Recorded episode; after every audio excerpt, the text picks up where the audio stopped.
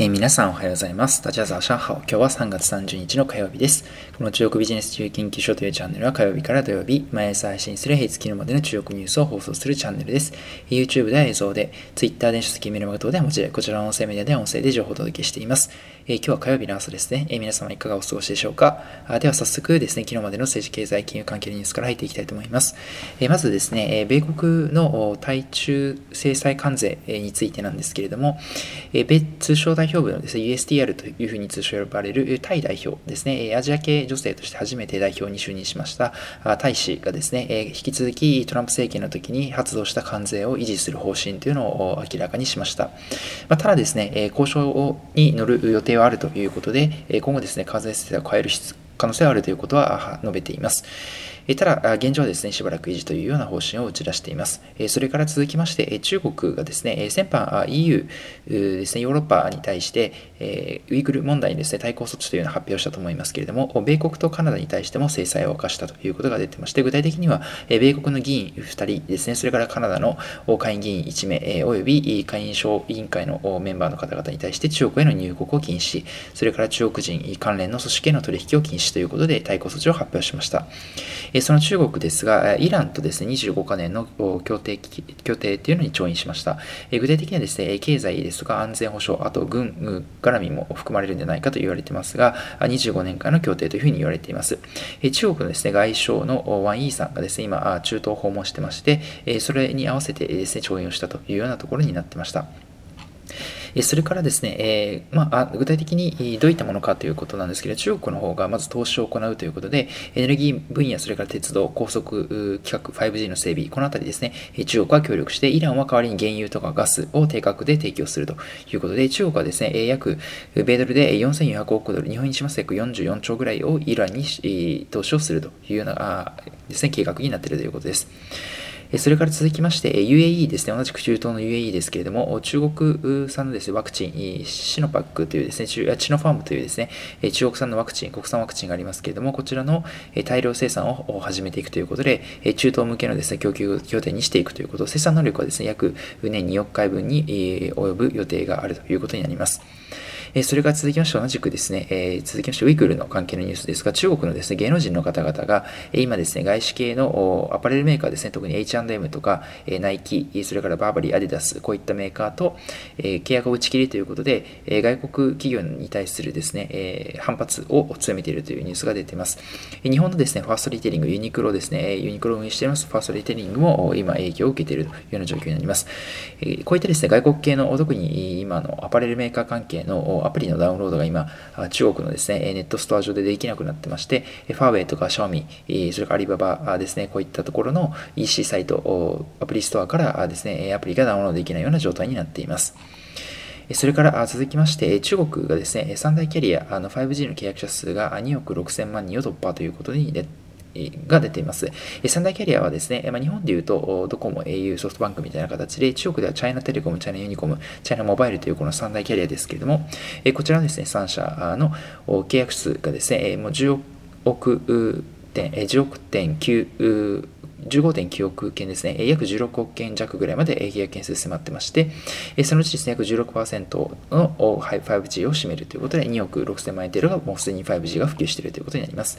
それから企業のニュースに入ります。ネット専業保険の周安保険ですね、こちらソフトバンクも出資している会社ですけれども、決算を発表しました。業績はですね、順調に伸びてまして、純利益がですね、約90億円ぐらいになりまして、90億円弱ぐらいになりまして、初めての黒字転換を果たしています。それからですね、続きまして、バイドゥがですね、えこのバイルカーですね、これからジーリーとともに車を作っていくというのを発表していると思いますけれども、2024年にはですね、遅くとも市場に車を投入していきたいということで、スケジュール感を話しています。それから最後、マーケットニュースについてたいと思います。中国最大のです、ね、QA サイトですね、こちら g フという会社が米国に上場しました。ニューヨーク証券取引所に上場しました。公開価格ですね、9.5ドル、USD ドルだったんですけれども、最終的にはですね、終値えは10.53%減で 8.50USD ということになりました。え時価総額はですね、え約47.5万ドルということで、日本円にしますと約5200億円程度の時価総額になっています。えテンセント、バイドゥ、ショート動画の会社統合は出資をしています。えそれから続きまして、中国のですね、自動運転スタートアップであります、トゥシンプルという会社がありますが、こちらが米国で IP を果たすべく目論見書の提出というニュースが出ています。え自動運転のですね、トラックを手掛ける中国のユニコーンの企業になっています。それからビリビリですね、こちら香港の市場ですけれども、香港の市場にダブル上場を果たしました。29日ですね、昨日、香港市場の方に上場をしました。ナスダックとのですね、重複上場、ダブル上場になっています。初値がですね、790香港ドルという価格で、公開価格808香港ドルを2.2%下回ったという数字で、調達額は約2800億円に到達しました。それからですね、昨日香港のマーケットですけれども、反戦指数はですね、ほぼほぼ横ばいということで、終値です、前営業日です、先週末と比べまして0.01%高の28,338.30ポイントということになっています。反戦指数ですね、はじめは米株高も影響しまして、高く推移したんですけれども、プラス圏で推移したんですけれども、英語はですね、マイナスに推移しました。前週末ですね、アメリカ市場の投資会社、アルケゴスキャピタルの取引に絡む野村、それからクレディ・スイスのですね、多額損失の報道も出てました。これ詳細はですまだ出てないですけれども、野村の方からでもですね、多額損失の報道が一部出てましたけれども、これのニュース、それからウイグル関係のですね、米国関係の諸国の対立、欧米関係の対立、それから企業への影響、アパレルメーカーとの影響も含めて、それからですね、香港4月2日からイースターと陳民ジェというですね、連休に入りますので、こういったですね、連休前の相場というのもありまして、最終的にはですね、微増というような形でほぼほぼ横ばいというような数字になっていたのかなというふうに思います。ではですね、騰落率見ていきたいと思います。まず、反省指数の方ですが、1位がですね、ロンフォーグループですね、ロンフ G と中国で言いますが、960番、証券番号で不動産デベロッパーの会社ですね、6.95%上昇。2位が海外発展ですね、地方海外発展688番、証券番号で不動産デベロッパー同じく6.34%上昇。3位が交通銀行ですね、3328番ですね、5.81%上昇。メガバンクですね。それから下位3位見ていきましょう。アンターですね、中国のスポーツメーカー2020番証券番号でマイナス3.43%下落。それから下位2位がアリババのアリヘルスですね、241番、マイナス3.8%下落。それから一番悪かったのはメイトワンですね、A3690 番でマイナス7.15%下落になります。ハセテックの方に移りましょう。テックの方1位がですね、フィットホントンという半導体関係の会社です。精密系の会社で6088番、2.72%上昇。2位が BYD エレクトロニクスです。285番で2.67%上昇。3位がニューオリエンタルですね、オンライン教育の会社で1797番、2.43%上昇になっています。下位3位がですね、 Weimob ですね、中国でウェイマン G1 という会社です、2013番ソフトウェアの会社です。マイナス5.84%下落。下位2位が Archosaur Games ですね、祖龙娱乐というゲームの会社、9990番証券番号でマイナス6.71%下落。最後は先ほどお伝えしたメイトワンですね、3690番、マイナス7.15%下落というような形になっています。今日もいくつかニュースをお伝えしましたけれども、個人的にですね、周安保険、ソフトバンクも出資しておりますオンライン保険、専業保険の周安保険の黒字化、黒字転換のニュースが非常に大きなニュースだなというふうに思いました。当社ですね、2017年上昇以来ずっと成長を続けてまして、保険料収入もですね、2020年は前年同期比14%ほど増えまして、167億円、約2600億円、2700億円弱ぐらいまで迫ってます。非保険者数もですね、5億人を突破していて、保険契約数も79億億円以上ということで、かなりですね、数字が積み上がってきているということがあります。実際ですね、かなり海外ともですね、積極的に進出してまして、例えばグラブですね、東南アジアのライドシェア大手であります、グラブと提携をしてまして、合弁会社を作って、そこでオーダーメイドの保険商品の提供というのもしていたりですね、こういったところ、それから香港の方でバーチャルバンキング事業というのをやってまして、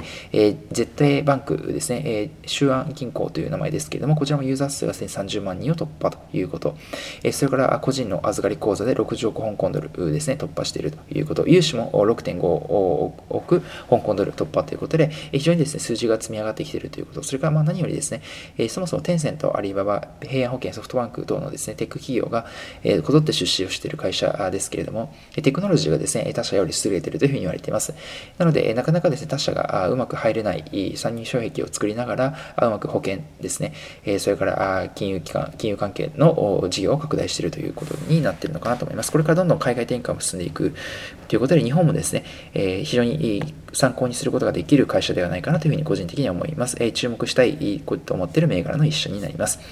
それからビリビリですね。ビリビリ香港の方で上場を果たしました。まあ、ビリビリですね、日本版の、中国版ニコニコ動画というふうに言われているようなあですね、えー、まあ、中国の若い方々のオタク世代にですね、非常に人気のあるプラットフォームですけれども、最近ですね、TikTok、それからクワイショですね、こういったところ、それからテンセントですね、こういったところとオンラインエンターテインメントで非常にですね、競争が激化している中で、上場、ダブル上場して資金を調達することによって、コンテンツの配信に力を入れていきたいということが出ています。中国のですね、オンラインエンターテインメント業界も非常に競争が激しくなってきてますので、え今回のですね、ビリビリの上場ですね、今後、どういうようなプレイヤーのですね、え戦略になっていくかということで非常に注目していきたいというふうにこちらも合わせて思います。え今日はですね、最後に一言中国語ということで、今日はですね、手話保険がありましたので、手話保険を中国語で言いたいと思います。え手話の州という字はですね、大衆の州という字に、安というのは安心の安という字に保険は同じ漢字ですね。え手話保険と言いますが、手話はですね、ジョン・アンというふうに発音します。え保険はですね、バオシエンというふうに発音します。えしたがって、え手話保険はジョン・アン・バオシエンというふうに言いますので、え今日はですね、えこちらの中国語というふうにさせていただきます。えこちらの中本日はこちらで以上となりますけれども、音声以外にも YouTube、メルマガ、電子書籍、Twitter 等で日々情報を配信しております。えもしですね、ご興味の方は概要欄の方にリンク貼っておりますので、ぜひ一度ご確認いただきましたら幸いです。えそれでは皆さん、本日も良い一日をお過ごしいただければと思います。えまたも良い一日をお会いしましょう。Good luck to you, may how you? シャツジェン。